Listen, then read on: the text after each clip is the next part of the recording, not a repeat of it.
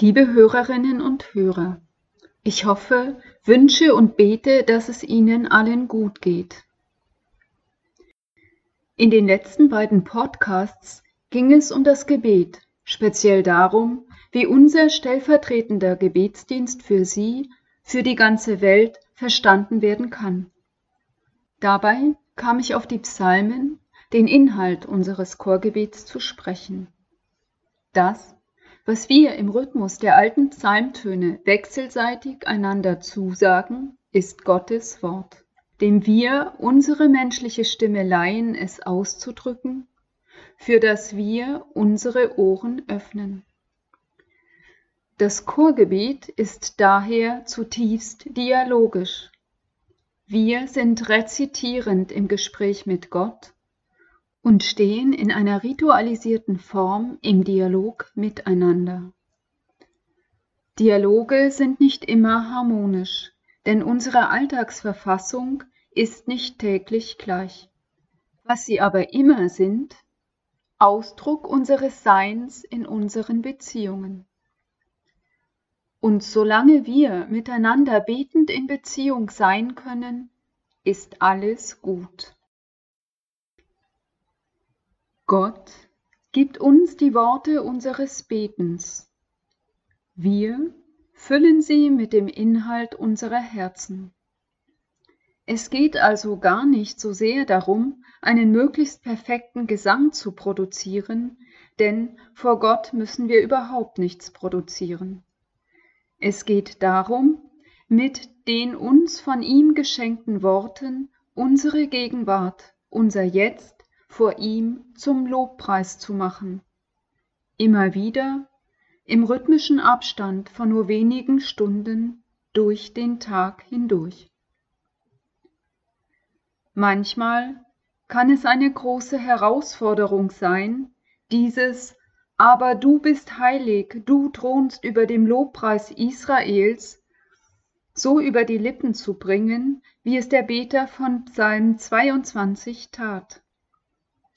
Das hat nochmal eine ganz andere Dimension, gerade wenn wir bedenken, dass Christus am Kreuz betend nicht nur einen Vers, sondern wahrscheinlich den ganzen Psalm 22 gebetet hat, auch mit diesem Lobpreis in seiner Verlassenheit.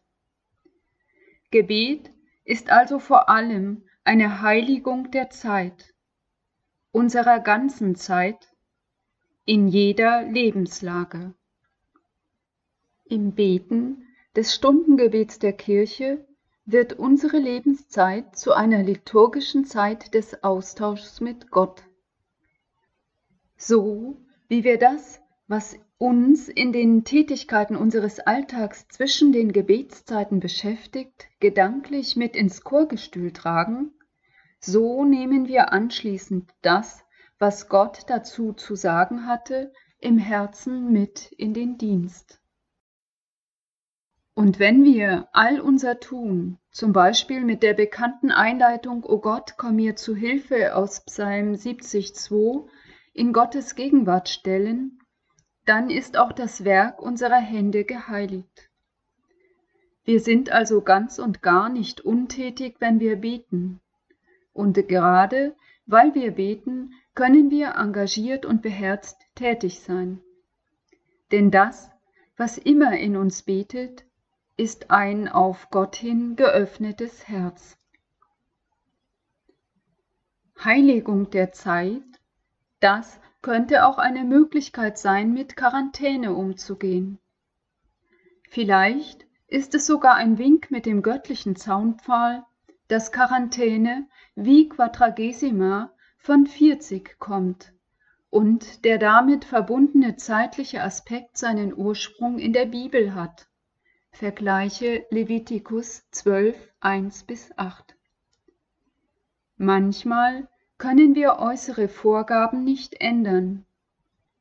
Ob wir uns aber in uns zurückziehen, uns empören, den Kopf hängen lassen oder stattdessen kreativ werden, oder ob wir unserem rastlosen Körper vielleicht dankbar die seit langem benötigte Auszeit schenken, ist unsere eigene Entscheidung.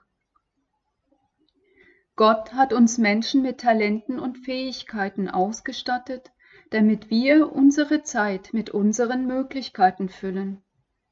Mag sein, dass unverhoffte Beschränkungen ungelegen kommen. Doch Wandlung und Anpassung an Situationen sind die hervorstechendsten Eigenschaften jeder lebenden Kreatur. Es kann nicht im Sinne Gottes sein, dass wir unsere geschenkte Lebenszeit passiv erleiden. Sein Auftrag war, sie zu nutzen. Ein wiederholend gesprochenes Gebet ist diesbezüglich manchmal eine gute Option, aus meinen festgefahrenen Gedankenspuren auszusteigen und plötzlich im Altbekannten etwas Neues zu sehen. Probieren Sie es aus. Vielleicht wird dann aus Quarantäne so etwas wie eine Quadragesima, eine intensive Zeit der Vertiefung meines Lebens. Gott segne Sie.